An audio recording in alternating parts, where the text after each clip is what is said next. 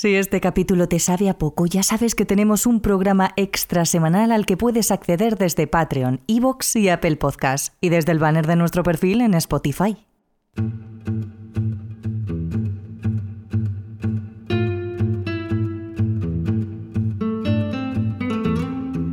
Hoy hablaremos de una de las casas más encantadas de Argentina en estos últimos tiempos. O eso dicen. Hablamos de la casa embrujada de General Madariaga, un lugar con alta actividad paranormal que ha atraído a personas de todas las ciudades vecinas e incluso de otros países. Una humilde casa que ha recibido a centenares de curiosos y donde se ha concentrado un mayor número de investigadores, parapsicólogos y amantes del misterio. Ha reunido casi a tanta gente como críticas ha recibido. Porque no hay que olvidar que siempre que se habla de un acontecimiento paranormal, no tardan en salir a la luz ciertas pruebas o personas que ansían argumentar en contra. Pero es que, en este caso, no es para menos. Objetos que salen disparados hacia las personas que entran en la casa. Sábanas que se deslizan lentamente por la cama, sin que haya nadie tirando de ellas puertas que se abren y se cierran sin corrientes de aire y fuertes golpes de objetos metálicos que resuenan por toda la casa cuando está vacía. Subid el volumen porque aquí empieza un nuevo capítulo de vuestro podcast de confianza, Terrores Nocturnos. Terrores Nocturnos, con Emma Entrena y Silvia Ortiz.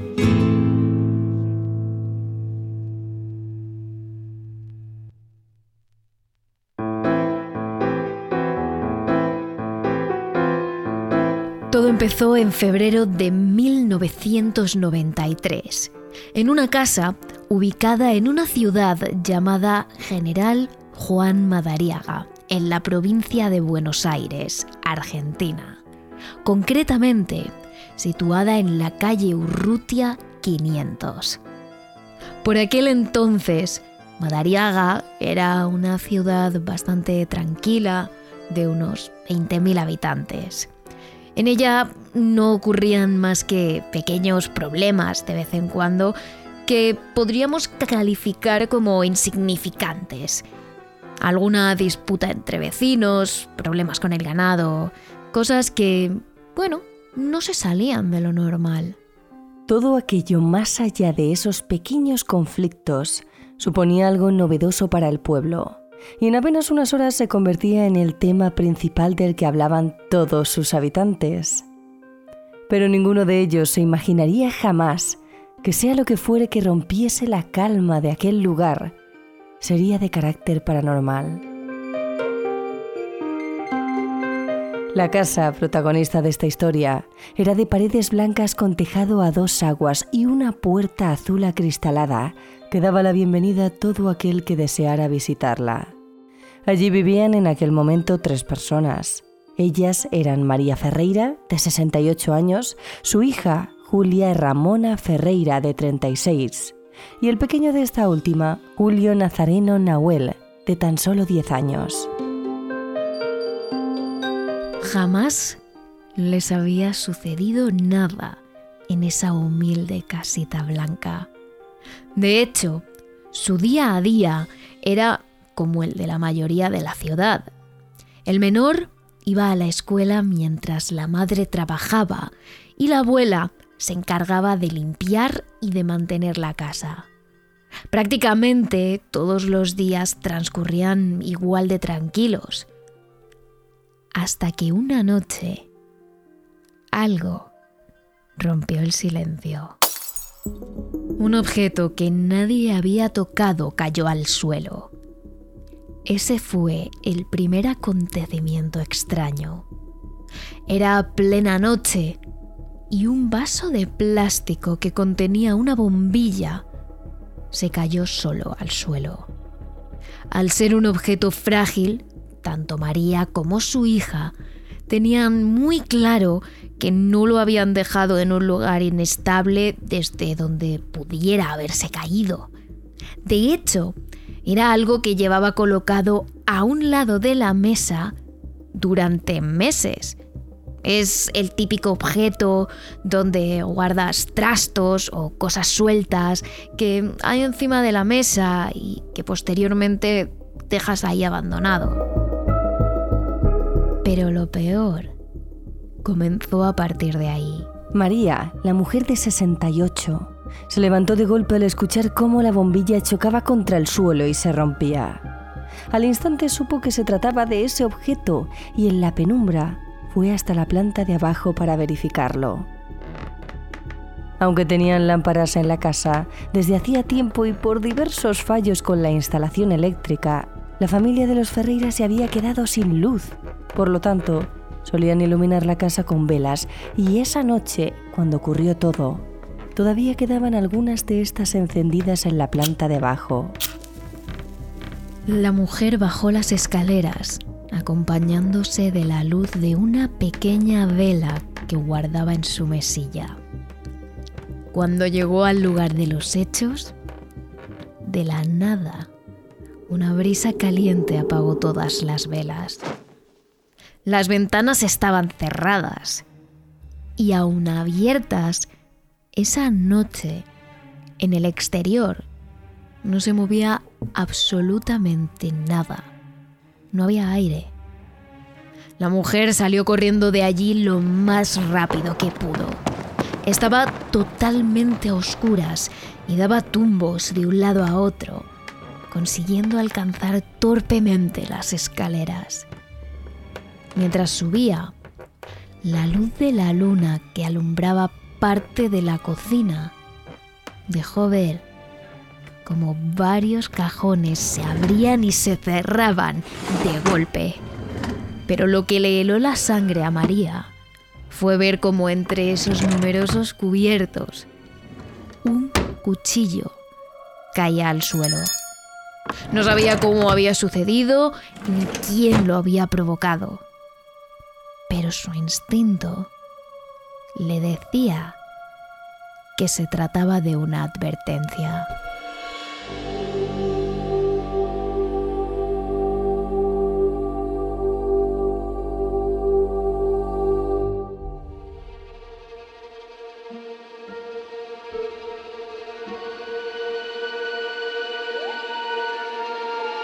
Ese fue el primer acontecimiento que marcaría la vida de los Ferreira para siempre. Y realmente de todo General Madariaga, porque a partir de ahí algo muy oscuro y muy, muy fuerte había despertado en aquella humilde casa. Minutos después de que ocurriera todo eso, María consiguió meter a su hija y a su nieto en la misma habitación y los tres se encerraron en ella, sujetando la puerta con ambos brazos como si supiesen que aquello que habitaba en la casa, al otro lado de la puerta, tenía una fuerza brutal. Mientras empujaban intensamente, Julio Nazareno, el niño, avisó a su familia de que allí dentro estaba sucediendo algo muy raro. Mamá, las sábanas se están moviendo. Las dos mujeres se giraron aterradas. Efectivamente, una de las colchas azul marino resbalaba lentamente hacia el suelo. No era el peso de la propia sábana la que la hacía caer. Era como si una fuerza invisible estuviera tirando de una de las esquinas muy despacio para que la colcha cayera lentamente. Pero si pensáis que este infierno acababa ahí, estáis muy equivocados. Seguidamente, las almohadas salieron volando hacia los allí presentes. El armario de la habitación empezó a abrirse y a cerrarse sin parar. Todo eso mientras una de las mesillas comenzaba a moverse de un lado a otro de la habitación como si una energía muy potente sacudiera el mueble sin esfuerzo alguno. Aterrados, Los tres salieron de esa habitación y se fueron corriendo hasta la calle. Estaban a punto de llorar, temblando. Ninguno de ellos entendía qué era lo que estaba pasando.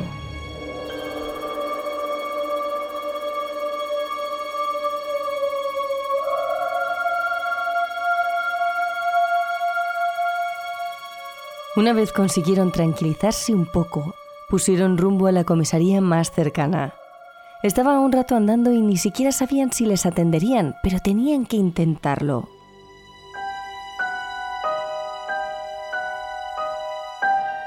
Por desgracia, ninguno de los policías creyó a la familia. De hecho, alguno no pudo evitar soltar una carcajada. ¿Fantasmas? ¿Sucesos paranormales? Ni de broma. Así fue como los Ferreira no tuvieron otra opción que darse media vuelta y volver a su casa. Ninguno de ellos quería, pero no tenían otro sitio donde vivir, ni mucho menos dinero para plantearse ir a otro lugar. Mientras la tristeza, el miedo y la desesperación de la familia crecían por momentos, al otro lado de la calle, los primeros vecinos se habían enterado de todo y comenzaban a extender el rumor. ¿Sabías que la familia Ferreira tiene fantasmas? ¿No te has enterado? Esta mañana incluso han ido a la comisaría. Cuchicheaban los unos con los otros. El boca a boca hizo que en apenas unos días toda la ciudad subiera sobre los Ferreira y la entidad que atormentaba aquella casa. Pero, ¿era cierto? Era la pregunta más repetida entre los ciudadanos. Y por eso, no tardaron en llegar hasta allí los primeros curiosos para ver si de verdad se movían los objetos. Y como todo acontecimiento multitudinario que causa revuelo en cualquier lugar, tampoco pudo faltar la prensa y los periodistas, que hicieron reportajes sobre la casa e hicieron preguntas a la familia. Para la cama se corren las cobijas solas, se van corriendo así, solas las cobijas en la cama y quieren destapar todo como hoy que destaparon todo y tiraron todo para los pies. La cortina cuando se me cayó en la cabeza hoy venía deslizándose de a poquito y se me cayó encima. Y ahora hay cosas que se pueden mirar y se deslizan igual. Porque no se está deslizando la colcha de la cama. Algunas cámaras pudieron captar los movimientos de ciertos objetos que se deslizaban ante la atenta mirada de periodistas y curiosos. Julia Ramona Ferreira, la hija de María y madre del pequeño, había llegado hasta tal punto de desesperación que ya no parecía asustarse a la hora de ver objetos moverse.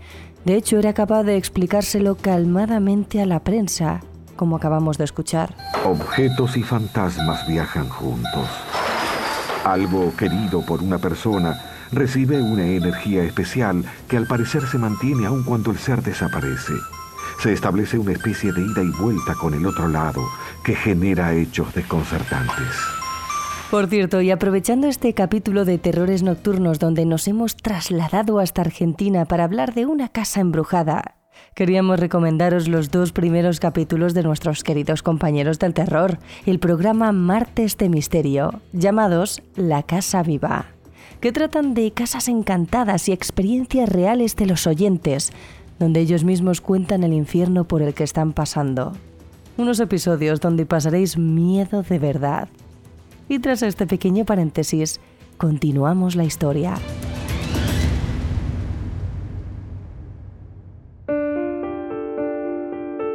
Mientras tanto, cada vez más medios locales y nacionales empezaron a hablar de la casa embrujada de Madariaga.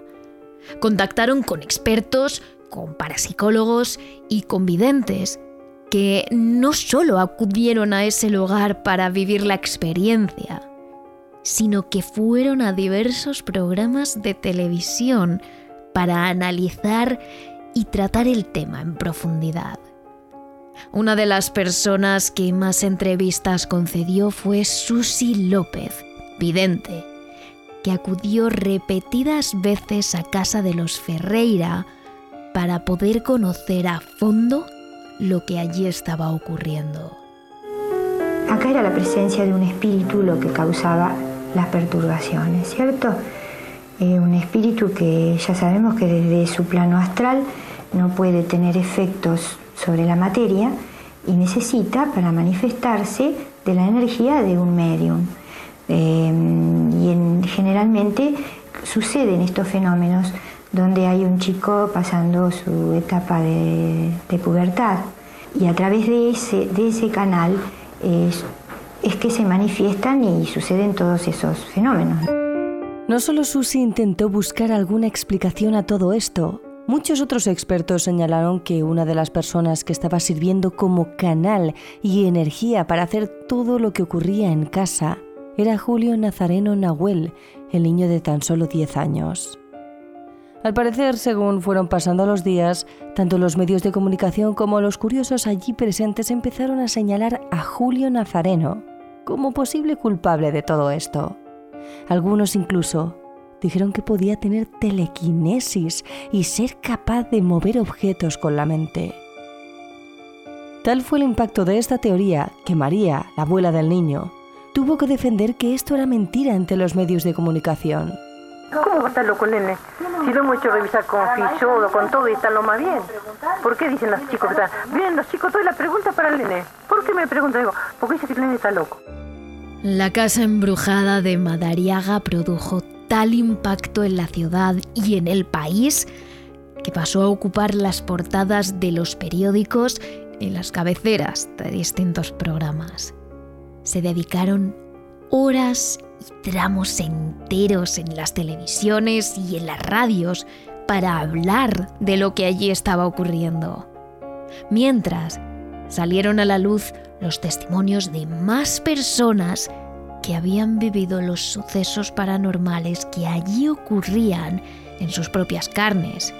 Fue el caso de Héctor Olives, un enfermero de la clínica de la ciudad que también se acercó a ver lo que ocurría y nada más entrar, un objeto casi le golpea en la cara. La caja de fósforo inclusive me pegó en la cara, no fuertemente, sino que al pasar, porque pasó así como una cosa mágica volando, como un cuento de, hadas o, de esas cosas de terror, de brujas que pasan. Bueno, fue todo lo que yo vi, esas dos cosas. El trapo de piso que salió del tendal, pasó por un árbol, que lo vio, te vuelvo a repetir, un visitador médico, y la caja de fósforos que sí me pasó rozando sobre el rostro. Una de las primeras noches, cuando los Ferreira comenzaron a vivir este infierno, intentaron cobijarse en la enfermería del barrio que estuvo abierta toda la noche. Ana María Tomei, la mujer que en ese momento realizaba su turno de noche, recibió a la familia y escuchó atenta todo lo que estaban sufriendo en su casa. Sería más o menos alrededor de las 12 de la noche. ¿Viste? Yo estaba trabajando en la crisis tenía que golpear la puerta. Por no, me tocaron el timbre. Por lógica tengo que ir a abrirla a la puerta. Entonces abrió la puerta y era ella con el, nietito y la hija, que venían, a, si no les daba permiso, para quedarse porque era imposible estar en la casa. Prendían las hornallas, se les apagaban, como que alguien se las soplaba. ¿Me entendés? Bailaban las cacerolas arriba de la, de la, de la hornalla de la cocina. Ellos se alumbraban con velas, porque no tenían luz eléctrica. Las velas se, se cortaban por la mitad, se apagaban solas. Llegados a este punto, los policías que en un primer momento no quisieron escuchar la historia de la familia, acabaron acercándose al lugar. Cuando llegaron había centenares de personas y muchísimos curiosos que rodeaban la casa y se dedicaban a ver todo lo que sucedía alrededor de ella.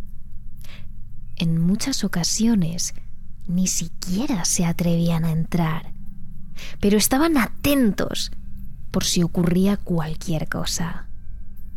Algunos de los agentes que sí se atrevieron a entrar a la casa, posteriormente, salieron en las noticias contando algunos de los acontecimientos paranormales que ellos mismos habían presenciado. En un momento dado se escucharon los golpes en las paredes, este, con plena medida. Después este, transcurrieron unos minutos, este, pude observar un cajón de un aparador se abrió solo. Eso es lo que puedo decir de lo que yo constaté, lo que yo vi. La casa embrujada de Madariaga había tocado techo. Todo el mundo conocía el caso. Todo el mundo sabía de la existencia de los Ferreira. Y muchos incluso querían acercarse para poder hablar con ellos y experimentar de primera mano lo que estaba ocurriendo. Incluso numerosas personas fueron hasta allí para bendecir el lugar e intentar expulsar aquello que habitase allí dentro. Así lo explicaba la enfermera Ana María Tomei. Vino mucha gente de afuera a curarle la casa. Viste, hasta fue hasta el padre cura. También fue un, un grupo de chicos de estos que eh, enseñan catecismo y todo. Después que le hicieron rosario, le rezaron y todo, eh, quedó todo en silencio, que habían terminado y empezaron a bailar los zapatos así enfrente de, de ellos. Ellos se asustaron también, ellos también los vieron. Pero entre tanto curioso, investigador, policía y demás personas que se acercaron a ver lo que allí ocurría, hubo una en concreto que también vio con sus propios ojos lo que pasaba dentro y fuera de la casa. Porque al parecer las cosas no ocurrían por sí solas, sino que alguien de carne y hueso las provocaba, o mejor dicho, las falseaba. Esa persona era Mario Carolio, el dueño de una roticería o una tienda de comidas preparadas, que diríamos en España, y que además era vecino de los Ferreira. Era el último día de abril y Carolio se había acercado junto al resto de personas y curiosos para ver qué era lo que pasaba en esa polémica casa que tenía tan cerca. Pero lo cierto es que allí no pasaba nada. Así lo contaría después él mismo ante la prensa que estaba a las puertas de la casa de los Ferreira. Era de noche, llovía y como los Ferreira no tenían luz eléctrica, la única luz era la de una vela. Todos estábamos asustados. Yo llevé por las dudas un crucifijo en el bolsillo. Como en el interior no pasaba nada, la familia aseguró que se debía a nuestra presencia. Así que salimos. De pronto empezaron a caer cosas desde el techo de la casa. No salí corriendo porque la policía se la aguantó y eso me dio ánimo. Si no, todavía me están buscando. Una vez fuera de la casa, Carolio se quedó absolutamente atónito mirando la casa. Prensa, policía, investigadores, paranormales, curiosos, todos los que estaban allí delante pudieron observar cómo algunos objetos comenzaban a caer desde el tejado de la casa hasta el suelo. Carolio no salió corriendo, como él explica, porque vio que la policía se quedó allí parada. Pero muchos sí que lo hicieron, huyeron de allí aterrorizados. Sin embargo, sí que poco a poco Carolio fue cambiando de posición. En lugar de quedarse al frente de la casa donde estaba todo el mundo y donde parecían concentrarse los fenómenos paranormales, Carolio se movió hacia la parte trasera del terreno y se escondió detrás de un árbol. Desde allí vio lo que menos esperaba. Julio Nazareno, el niño de la familia, estaba tirando cosas sobre el techo para que cayeran en la parte frontal de la casa. Estaba claro que el niño no quería que le vieran y que no esperaba que alguien lo observara por detrás de la casa. Pero Carolio lo hizo. El hombre quedó pensativo durante unos momentos.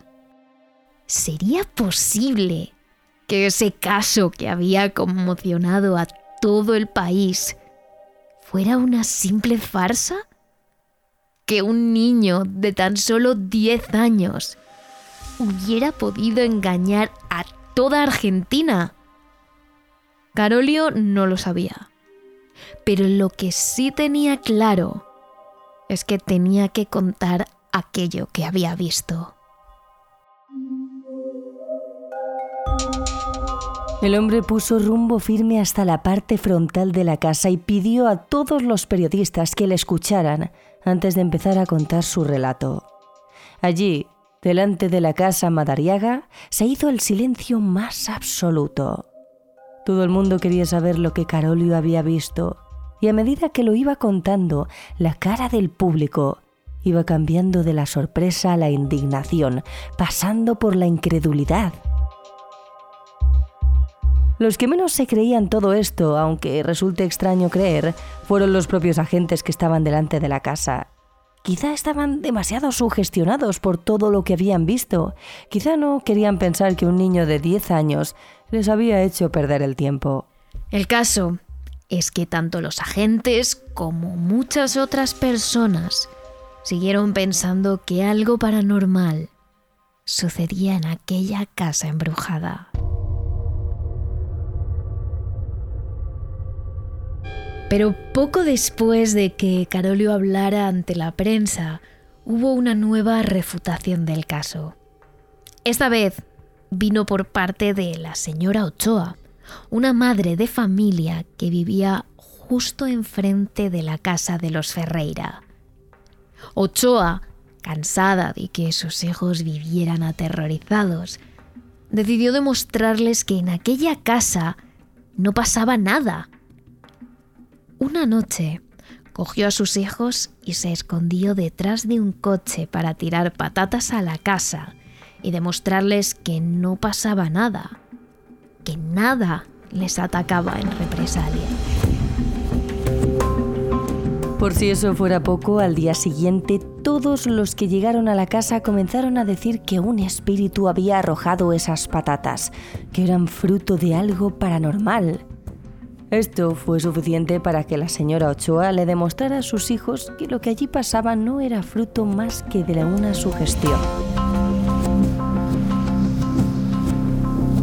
Tras estos testimonios, el caso quedó bastante denostado ante los medios de comunicación.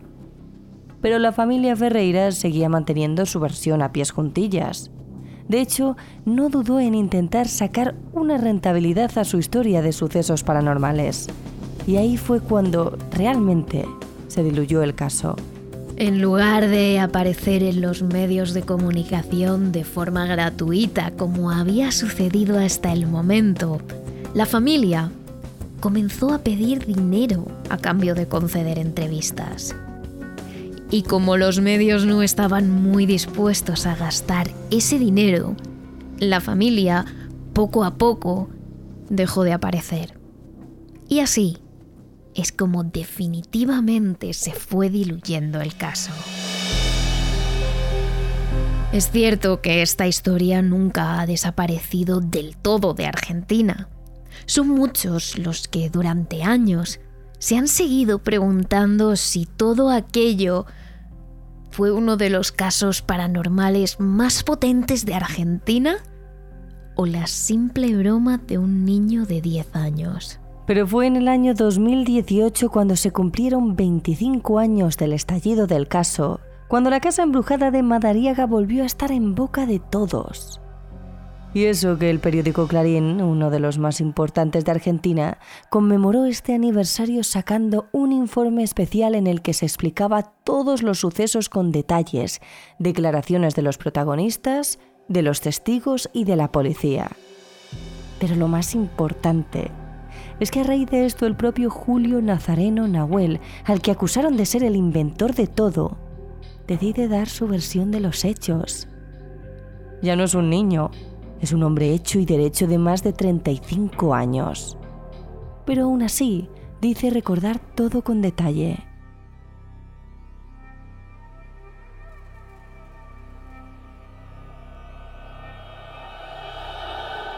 Según Nazareno, todos los sucesos paranormales de su antigua casa provenían de un único elemento, la venganza. Antes de que todo comenzara, toda la familia Ferreira, María, Julia y él mismo acudían a una iglesia pentecostal de forma recurrente. Eran bastante creyentes y religiosos.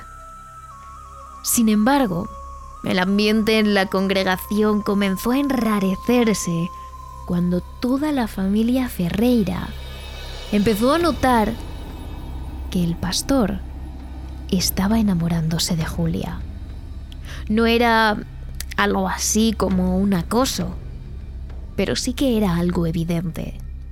Esto hacía que su madre se sintiera incómoda, así que toda la familia decidió abandonar esa congregación. El pastor no se lo tomó nada bien. Intentó convencerles de que no se fueran, pero al ver que no iba a funcionar, entró en cólera. De alguna forma, maldijo a la familia. Cuando salgan de la iglesia y lleguen a su casa, acuérdense de que el demonio les está esperando. Desde ese momento, según Julio Nazareno Nahuel, como venganza, muchos fieles de la congregación comenzaron a invocar a espíritus malignos para que acudieran a su casa, quizá incitados incluso por su párroco. Y es a causa de estos espíritus que su casa quedó completamente embrujada. La solución, según Julio, llegó de la mano de un Pae Umbanda. Un Pae Umbanda es una persona que ejerce como de pastor o sacerdote de la religión Umbanda, un credo espiritista de Brasil. Bien, pues fue ese Pae el que hizo la limpieza espiritual final de la casa. Desde entonces, dice Julio, ha sido tan normal como cualquier otra. Esta es, al menos, la última versión que ha dado alguien de los Ferreira. Pero lo cierto es que a día de hoy la opinión pública sigue dividida entre los que creen que el lugar sufrió una infestación paranormal y los que están seguros de que todo fue una farsa. En este caso, y como siempre os decimos, nosotras solo planteamos los hechos. Sois vosotros los que decidís qué pensar. Y os dejamos una pregunta. ¿Viviríais en una antigua funeraria? Una pareja de la ciudad argentina de Bahía Blanca decidió hacerlo y apenas tardó seis meses en abandonarla debido a los fortísimos sucesos paranormales que vivieron dentro. Pero esa es otra historia que os contamos en nuestro capítulo extra de esta semana que ya tenéis disponible en iVoox, en Patreon y en Spotify. Y si queréis vuestra ración diaria de misterio y conocer un poquito más de terrores y sus anfitrionas, ya sabéis que podéis seguirnos en las redes sociales. Somos terroresnocturnos.trn en nuestra cuenta de Instagram y TikTok, terrores barra baja TRN en Twitter y en Twitch y terrores nocturnos en nuestro canal de YouTube y en Facebook.